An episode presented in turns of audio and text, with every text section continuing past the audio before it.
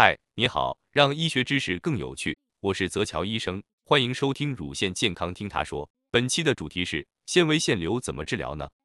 如果被诊断为纤维腺瘤，手术是最彻底有效的治疗方式，而且这是一个特别简单的手术，风险极小。但是大家不一定非要手术，也可以选择保守观察。事实上，如果没有症状，肿瘤个头又不大，医生很可能会推荐观察。具体怎么选择，取决于很多因素，包括患者症状、家庭病史和个人心态等。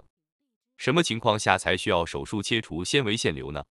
比如影响了乳房的形状，或者引起了疼痛，或者患者特别担心它会发展成癌症，又或者患者有乳腺癌家族史，以及活检结果提示有恶性的风险。绝大多数纤维腺瘤切除后不会复发。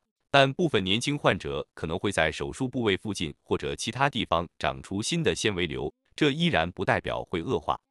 总而言之，纤维腺瘤是一种年轻女性中很常见的情况，几乎没有恶化的风险，大家不用特别担心。一旦确诊，请到正规医院规范治疗，无论是观察还是手术，都可以选择。趣味医学知识分享就在泽乔医生，咱们下期见。